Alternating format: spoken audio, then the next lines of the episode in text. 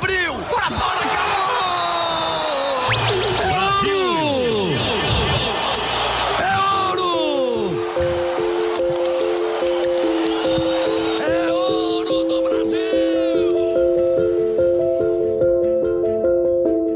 Brasil, a pandemia de coronavírus impactou de formas diferentes duas das modalidades mais importantes do esporte. Ontem, quarta-feira, a gente falou sobre os problemas que os times pequenos estão enfrentando no futebol. Mas a verdade é que o futebol vive em uma outra realidade, principalmente os clubes grandes. Para outros esportes como basquete e vôlei, crises como essa são perigosas até para os times mais estruturados. Hoje a gente vai falar sobre o momento de duas modalidades que fazem parte da história do esporte brasileiro. Quinta-feira, 23 de abril. Eu sou Guilherme Pereira e este é o Jogo em Casa.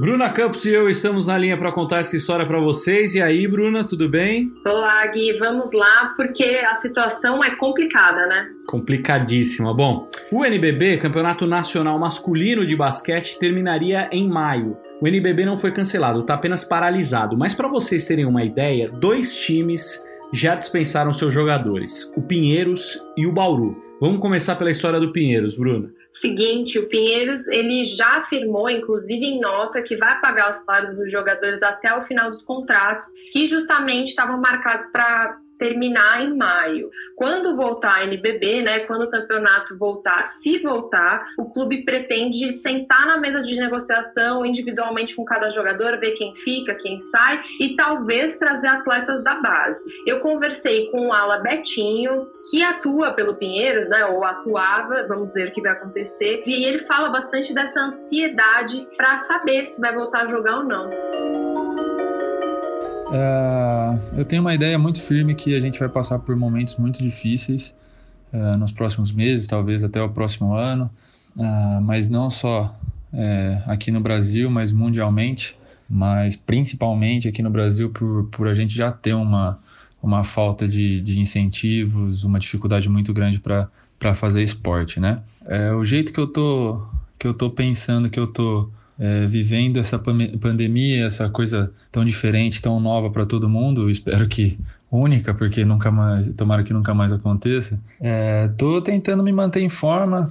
É, o meu clube me passou uma, uma planilha de, de treinos. Estou tentando fazer o máximo possível, tentando me manter é, saudável e firme para que, caso volte o campeonato, a gente esteja pronto para para retornar da melhor forma possível, né? Eu sou do basquete desde pequenininho, então é, eu vivia talvez a minha melhor temporada na carreira, é, o time em ascensão, eu fazendo um belo campeonato com com chamada para o jogo das estrelas, esse titular ainda. Então, é assim, foi um momento terrível para acontecer isso para mim, mas a gente pensa sempre que, que tudo acontece por uma causa, a gente tem que ter fé que que as coisas vão, vão melhorar, é, que as coisas vão caminhar bem e, bom, torcer para que, que tudo volte ao normal o mais rápido possível e que o esporte possa voltar com, com, com uma força boa, porque, poxa, é, acho que faz falta demais, né? E sinto falta de estar na quadra também com, com o público, né? Podendo assistir, porque eu acho também que, que não vale de nada a gente fazer o espetáculo dentro das quadras, dentro dos campos e não e não ter o público junto com a gente, né? A situação do Bauru é pior porque o Bauru já abriu mão do atual campeonato e a decisão foi em comum acordo com o elenco. Os jogadores foram dispensados mas também vão receber os salários até o fim do contrato. A gente conversou com o Pará, já ex-jogador né, do Bauru, para entender o que, que os atletas esperam daqui para frente. O Pará tem apenas 21 anos, ele veio de Belém para Bauru em 2015, foi crescendo ali no time e estava num momento ótimo. Vamos ouvir o que ele falou. Infelizmente, a gente do, do Bauru Basquete optou por, por não continuar no NBB é, eu falo a gente, eu falo os atletas, diretoria, a comissão, tudo. Foi uma parte muito dolorida pra gente. É muito difícil pra gente que faz esporte, mas, mas a gente tem que entender, a nossa saúde sempre tem que estar em primeiro lugar. É, tanto que o nosso corpo é nosso nossa ferramenta de trabalho. O Basquete foi muito respeitoso, foi muito muito transparente com a gente no que estava acontecendo. É, eles têm planejamento para a próxima temporada. É, é, muito ruim um time que, que depende de patrocinadores é, conseguir ficar em pé depois de uma crise dessa, né? Pra gente, atleta, é uma situação muito ruim por conta do de não ter contato, do isolamento social, de ter que ficar longe de academia, longe de contato físico, de treinamentos, etc. Isso é muito ruim pra gente. É... Eu sou um menino muito novo, foi meu primeiro, meu primeiro campeonato efetivo no NBB. Eu joguei o NBB passado, mas esse foi o, o campeonato mais efetivo que eu fiz. Pra gente que tá começando agora, que, que quer jogar, que quer mostrar serviço, que quer treinar, que quer malhar, que quer correr, que quer. É muito ruim a gente ter que dar essa desacelerada, né? Mas infelizmente a gente, a gente sabe que a gente tem que respeitar, a gente tem que ficar em casa, que tem que, que improvisar em casa porque só assim as coisas vão voltar ao normal. Clubes e a Liga Nacional de Basquete, que organiza o NBB, por enquanto ainda estão estudando formas para terminar a atual temporada. O Nilo Guimarães, presidente interino da Liga Nacional, vai explicar para a gente quais são os próximos passos. De acordo com ele, se voltar, o NBB terá novos protocolos. Recentemente, nós montamos uma equipe multidisciplinar para que a gente possa é, falar de um possível retorno, falar tecnicamente de um possível retorno, com protocolos específicos né, de monitoramento e controle, com testes para todas as pessoas envolvidas, jogadores, atletas, ah, os árbitros, todos que vão estar envolvidos nessa, nessa final, nessa possível final, né? É, sem torcedores ainda, né? E tudo isso, na verdade, estamos chegando num momento crucial, né? Teremos uma apresentação no dia 30 do 4, uma apresentação praticamente final para uma decisão do, do grupo da Liga Nacional, é, apresentando todos os prós e contras, todas as situações possíveis, né? sempre com muita segurança, e no dia 4 do 5 definir, né? definir se nós vamos finalizar o campeonato ou se nós vamos seguir. Né? E gostaria de deixar bem claro que o seguir nosso é sempre dentro da, da do decreto uh, estadual, do decreto federal, que se houver a flexibilidade, nós vamos estar é, dentro dessa situação. Se não houver essa flexibilização, o campeonato vai ser encerrado. Mas nós estamos pensando muito positivo, espero que realmente a gente consiga fazer isso. A Liga tá, não está medindo esforços para que a gente possa seguir em frente e chegar nesse objetivo nosso. A Liga de Basquete Feminina também está suspensa, pelo menos até o dia 20 de junho. Para o basquete, não haveria hora pior para uma crise como essa. A seleção feminina não se classificou para as Olimpíadas, o que não acontecia desde os Jogos de Barcelona em 92. Já a seleção masculina ainda tem chance mas o pré-olímpico não vai ser nada fácil, pelo contrário, vai ser bem complicado. A gente conversou com a rainha Hortência, a maior jogadora de basquete da nossa história, para entender o que tudo isso significa para o futuro da modalidade. Rainha, obrigado por nos receber, tá tudo bem? Tudo bem, graças a Deus. Eu que agradeço o convite. Se não tiver competição, eu acho que vai ficar muito complicado, porque o time do Ituano, que é da LBF, o feminino, é, já está pagando, esse mês pagou 50% do salário, o próximo mês vai pagar 30%, depois, de repente, vão parar de pagar, e como é que essas meninas vão viver? Né? O Maranhão já está sem dinheiro né, para a Liga, pelo que eu vi nos bastidores. Campinas diminuiu o salário. Blumenau parece que é o único time que parece estar tá pagando por enquanto em dia. Então vai ser um caos, quer dizer, essas meninas não têm condições de se manter até o ano que vem, entendeu? É, o masculino, eu não sei como é que eles vão fazer, né? Se não tiver a liga, se os clubes é, vão ter condições de pagar esses atletas. Agora, fica a pergunta, né? É, mesmo que, que os clubes não acabem, como é que vai ser a história de patrocinador? Porque você vê que a economia está com um problema seríssimo. Será que as empresas vão ter dinheiro para investir em, em times de, de vôlei, basquete, natação, enfim? E Hortência, tem aquilo também, né, Rainha? Por exemplo, no futebol, a Confederação Brasileira de Futebol disponibilizou uma ajuda para clubes da Série C, da Série D. A própria Superliga é uma liga com. A Confederação Brasileira de Vôlei é, é, tem uma estrutura financeira maior. Não é o caso da Confederação de Basquete, né? Então, esse também é um problema do basquete, essa questão de a própria confederação não ter como ajudar os clubes. Né? Não, a confederação não tem dinheiro nem para ajudar a si própria, então, quanto mais para ajudar os atletas. Totalmente diferente do futebol. O futebol tem dinheiro em caixa, o futebol tem. É, é o, o, esporte número um do nosso país, tem patrocinadores, enfim, é, eles podem fazer isso agora é, o, o, basquete, a liga feminina, eles não têm dinheiro para fazer isso. A NBB, eu também acho que eles não têm dinheiro para bancar esses atletas. Então, eu acho que vai ser um problema muito sério. De todo esse cenário que eu estou vendo, a única confederação que realmente tem dinheiro para resolver, para segurar essa onda por enquanto, é a CBF.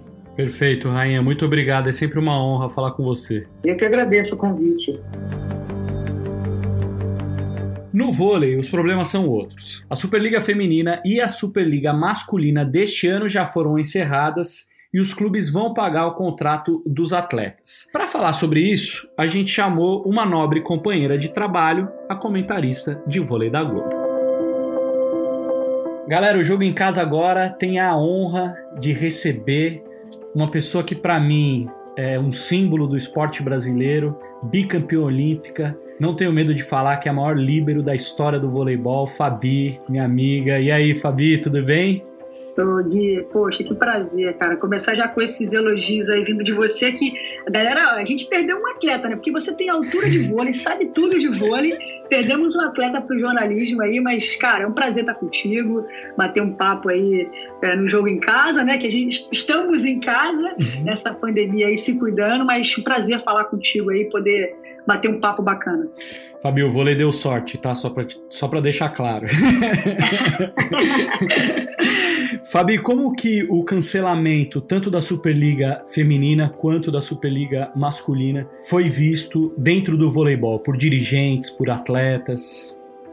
Bom, e assim, cara, não, não, não era uma decisão simples de ser tomada, né? A gente pensar que há um mês, há uns um mês e meio atrás, a gente ainda não tinha dimensão do problema, né? A gente só via as notícias mundo afora, todo mundo é, sem entender muito bem o que poderia acontecer, mas eu acho que a gente conseguiu é, raciocinar no meio de tantas incertezas que era realmente muito difícil né, a continuidade do campeonato. A gente já tinha tido algumas decisões de jogos com portões fechados, né, e todo mundo, é, realmente, acho que a palavra era essa, assim, todo mundo ainda sem entender é, a dimensão dessa pandemia. Dava para perceber, sabe, Gui, que é, o fim da Superliga seria algo inevitável.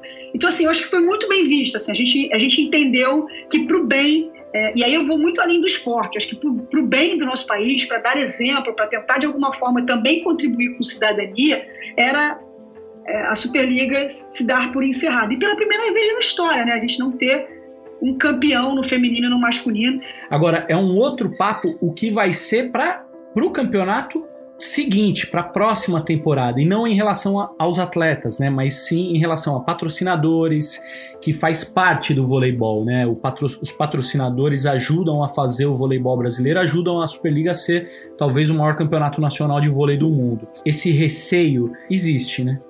Acredito que a maioria dos contratos deva ser cumprido. Algum, já tinha escutado algumas histórias de algumas equipes já passando por alguns problemas antes, né, pré-pandemia, passando por alguns problemas financeiros. E isso também é comum, porque o esporte, a gente sabe que o esporte, tirando o futebol, ele é claudicante, né? É uma, é uma, é uma, uma luta, né? Ano a ano para se manterem os times, para se manterem os apoiadores, em busca de patrocinadores. Tem diversas histórias que eu poderia enumerar aqui para vocês. Eu acho que de forma imediata não é um impacto enorme que a gente venha a sofrer. É, e aí, do ponto de vista dessa temporada que terminaria agora em abril de 2020. Mas, obviamente, existe uma preocupação, e aí eu diria que geral, da próxima, do, do que vai acontecer. E aí, uma, acho que uma preocupação é, mundial sobre o que, o que, está por vir. E a gente tem muito medo desse comprometimento, ou, ou de ser comprometido o esporte, de ficar comprometido o esporte Eu acho que o pensamento que a gente tem que ter hoje, e aí eu acho que eu vou um pouquinho além do campo esportivo, é, é, é uma visão mais macro, né? Continuar já é algo incrível, né? A gente poder continuar com o campeonato, o maior campeonato do nosso país, já vai ser incrível, né? Acho que a gente vai ter que rever certas coisas para frente, mas há um temor de todos de, de, que, de que forma é, o nosso vôlei profissional vai ser afetado na temporada que vem, né? Diante desse cenário, a gente também foi conversar com os atletas para saber a opinião deles. No caso do vôlei, muitos atletas brasileiros estão entre os melhores do mundo e tem mercado fora do Brasil. Né? A pandemia pode enfraquecer a qualidade técnica do nosso campeonato, né? no caso da Superliga. O Rafael, levantador do Taubaté, e a Thaisa, central do Minas, falaram sobre isso. Um abraço a todos do Jogo em Casa e é um prazer falar com vocês. Bom, eu, eu acredito que o mercado ele realmente vai, ele vai ter que se adaptar um pouco, é, como em todos os setores é, de trabalho no mundo. É, nós com certeza vamos viver um mundo diferente depois de, de superar essa pandemia do coronavírus. É, acho que no, no, exterior eles vão estar um pouco na nossa frente por estarem passando por momentos mais difíceis antes da gente, então vão conseguir antecipar é, por exemplo, o mercado é, vai ser primeiro do que aqui no Brasil. E com isso, acho que é, com a força do euro também, a força do dólar, eu acho que isso pode ajudar para que é, muitos jogadores, que para mim é uma, uma grande pena, uma grande perda para o nosso esporte, que muitos campeões é, tenham que ir para fora é, nesse momento. É, mas acredito que mesmo assim é, as forças vão se unir, como eu disse, aqui no, aqui no Brasil, tenho certeza que os nossos campeonatos vão ser é, tão belos e, e, tão fortes como sempre foram. Oi, galera do Jogo em Casa, tudo bem? Acho que a crise é geral, é no mundo inteiro. É... A gente está vendo aí pelos noticiários que está no mundo todo. É, pode acontecer de muitas meninas terem que sair por conta desse, desse problema da economia, de, de investimentos, e querendo ou não, com o dólar nessa altura, que tá, né, o, o dólar, o euro indo para fora, mesmo um salário um, um, pouco inferior, ainda assim na conversão é, é, tá, pode ser que fique ainda melhor do que aqui. Mas eu não sei, eu não, é, é muito, é, não tem como prever, não tem como falar sobre isso, até porque são outras jogadoras, eu posso falar por mim é, o que eu penso e o que eu vou fazer daqui para frente, mas espero que, que a gente saia disso quanto antes e, e, a gente dê a volta por cima. Brasileiro não desiste nunca, brasileiro é uma força é, que eu não sei de onde que a gente arranja tanta força, eu tenho certeza que a gente vai sair de mais, de, mais essa. Vamos abrir espaço para mais um campeão olímpico aqui no Jogo em Casa. O ponteiro Lipe conversou com a gente e falou um pouquinho de como os problemas econômicos decorrentes da pandemia devem afetar a realidade dos atletas. Fala galera que nos ouve aqui no Jogo em Casa do Globoesporte.com. Eu sou o Lipe, jogador de vôlei campeão olímpico que atualmente atuava pelo Taubaté na temporada que acabou de encerrar. Sou também o presidente do Pacaembu Vôlei Ribeirão, que também disputa a elite do vôlei brasileiro. Essa crise criada pela quarentena vai ter repercussão negativa em todos os setores econômicos do país e do mundo. Né? E o esporte não está imune a essa situação. Pelo contrário, com as empresas fazendo as contas para fechar o mês, pagar as suas obrigações, na minha opinião, as verbas destinadas ao marketing serão reduzidas. Sem falar que muitas equipes contam com verbas incentivadas de leis apoiadoras ao esporte. Né? E com a queda na arrecadação federal, eu não descarto ainda possíveis contenções nas alíquotas destinadas ao esporte, aumentando ainda mais o buraco nas equipes, sabe? Então, é, atletas terão que se adaptar à nova realidade financeira. Infelizmente, temos muitas situações aí de atletas que vão ter os seus salários reduzidos e se não se adaptar, vai ter uma crise financeira aí, clubes fechando as portas e etc. Para finalizar aí sobre as questões financeiras, o que tem que mudar, na minha opinião, é o modo como os gerentes trabalham a imagem do patrocinador. Sabe, tem que existir mais interação com o produto e não apenas expor a marca na camisa. Quando isso melhorar, mais patrocinadores terão retorno imediato, né? dinheiro entrando, e não, não só uma expectativa de venda através da exposição de marketing, mas dinheiro imediato entrando na conta e eles vendo o retorno que eles estão tendo imediatamente, e mais patrocínios aparecerão. Né? Eu acho que essa é uma forma da gente melhorar a questão daqui para frente. É... eu não vejo nada que uma pandemia possa trazer de bom, né? É uma doença, pessoas morrem, pessoas perdem os seus empregos, pessoas sofrem.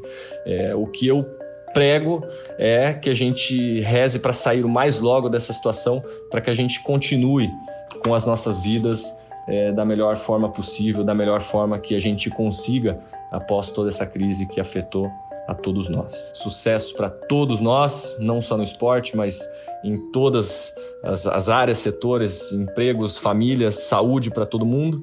Dá aqui o meu abraço a todos vocês que estão é, nos ouvindo e contem comigo sempre que, que quiserem, tá bom? Um abração, Guilherme, obrigado, sucesso, saúde para todo mundo, valeu! Bom, as seleções de vôlei foram impactadas diretamente por essa crise. Os Jogos Olímpicos foram adiados e as nossas duas seleções vão brigar por medalha em Tóquio, mas em 2020 dificilmente os treinadores vão conseguir reunir os melhores jogadores do país para competições oficiais.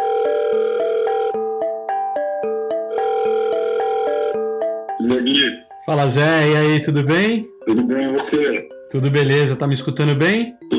Bem, e você? Tô, tô escutando super bem, tá ótimo. E aí, Zé, como estão as coisas? Esse é o José Roberto Guimarães, técnico da seleção feminina de vôlei, o único tricampeão olímpico do esporte brasileiro. Você perdeu um período grande de trabalho aí com a seleção brasileira, né? O quanto isso é delicado para um técnico de seleção? Bom, e isso vai impactar muito diretamente no trabalho da seleção. Não sei ainda o quanto, não sei valutar o quanto vai, vai ter um baque, né? Esse impacto de você não estar tá treinando, de você não estar tá jogando contra as melhores seleções do mundo, isso faz com que a gente não tenha é, esse intercâmbio e, e consiga é, ter as nossas jogadoras treinando e jogando num, num patamar mais alto que sempre foi o intuito da seleção nacional. Eu acho que a melhora do voleibol brasileiro, ela se deu quando a nossa seleção começou a jogar os melhores torneios contra as melhores seleções do mundo. Isso ajudou muito no desenvolvimento das nossas jogadoras. E quando a gente não participa disso, é, é um trauma. Agora, eu tenho conversado muito com os treinadores das outras seleções, e a gente está sentindo que nós não vamos ter é, jogos oficiais esse ano promovidos pela Federação Internacional de Vôlei. Isso quer dizer que nós vamos ter que cuidar de, de de fazer jogos amistosos. Então a gente já está tentando é, programar jogos amistosos com algumas seleções, as melhores seleções do mundo. A gente já está conversando com os treinadores para ver datas.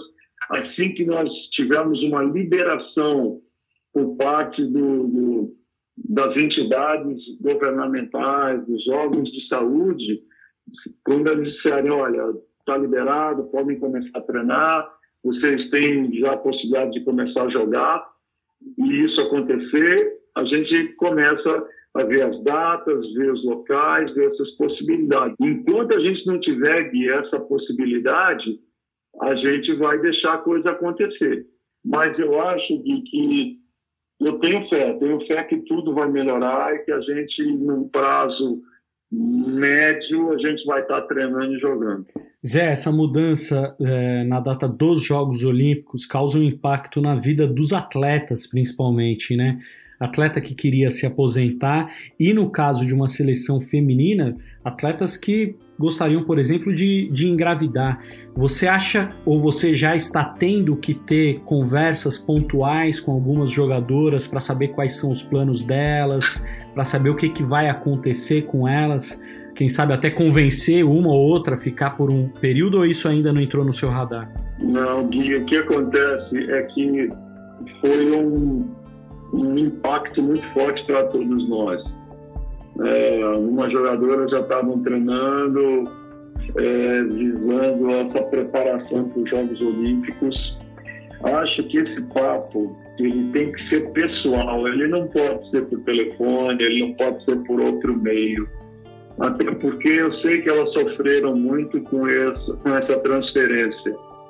Uh, e eu acho que isso também está sendo trabalhado na cabeça delas para ver o que elas vão querer fazer no futuro. Porque a gente está falando assim, ah, transferiu para o ano que vem, é um ano só.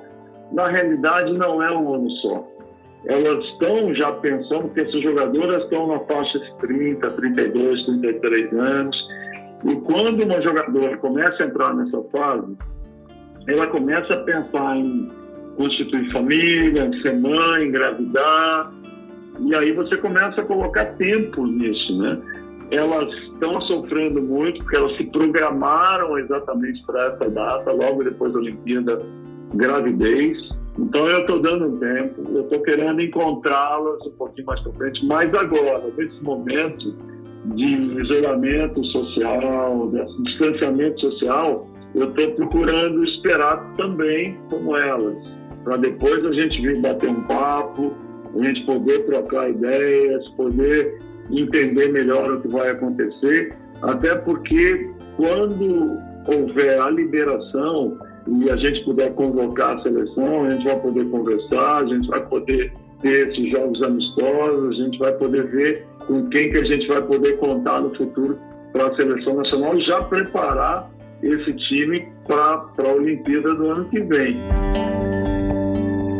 Fabiana, bicampeã olímpica e capitã da seleção brasileira, é um dos exemplos de atleta que tinha planos para depois da Olimpíada, né? A Fabi está com 35 anos, na última temporada jogou no Japão e admite que o tamanho do impacto do adiamento na vida dela foi muito grande. Ah, impactou bastante, né?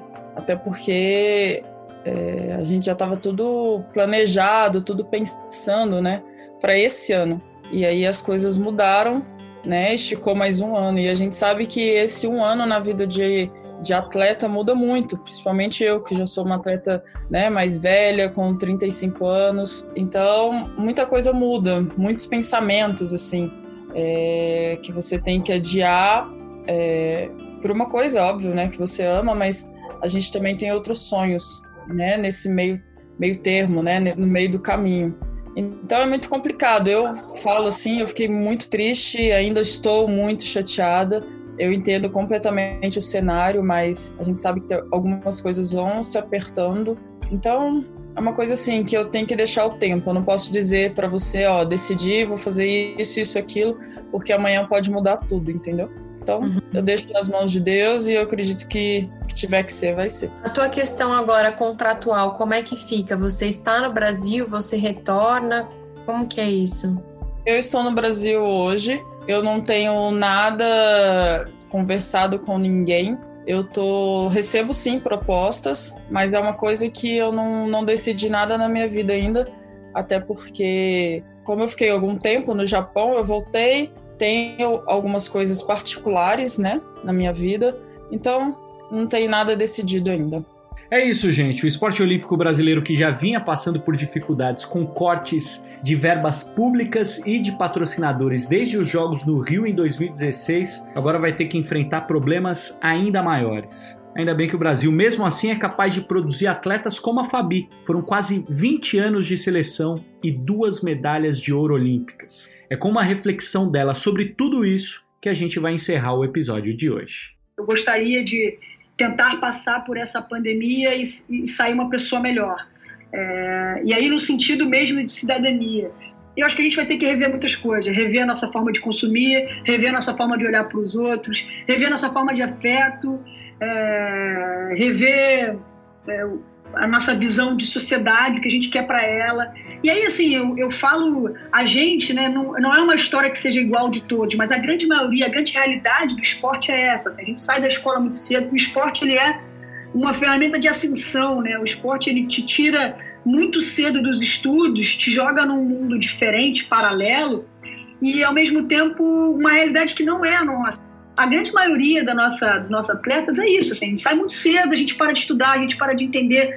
É, o esporte ele é apenas uma passagem da nossa vida. Eu vivi 20 anos né, do esporte e ele, eu tenho 40 hoje, eu espero ter mais 50 para viver. Então, tem muita coisa após esporte. E é isso, assim, hoje eu me pego muito refletindo é, de, o, que, que eu, o que, que desses momentos bons que eu vivi lá na quadra eu posso trazer para a Fabi fora delas e, e o que, que eu posso hoje aprender, continuar aprendendo, continuar melhorando como pessoa. E é isso, cara. Acho que a gente tem que rever muita coisa na nossa vida e esse momento está servindo para a gente ter uma pausa, estar tá um pouquinho mais em casa com a família.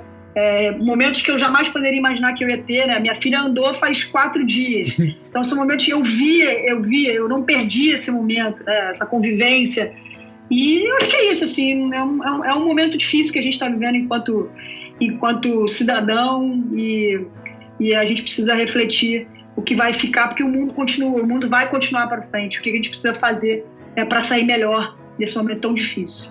Obrigado, Fabi, que honra, hein? Pô, cara, que isso, eu que agradeço. O Jogo em Casa tem a produção e reportagem da Bruna Campos, do Martim Fernandes e do Henrique Totti. A edição é do Leonardo Bianchi, a coordenação do Rafael Barros e a gerência do André Amaral. Lembrando que você encontra o jogo em casa na Apple Podcasts, no Google, no Pocket Casts, no Spotify claro, no globesport.com/podcasts. Eu sou Guilherme Pereira. Um abraço para você e até amanhã.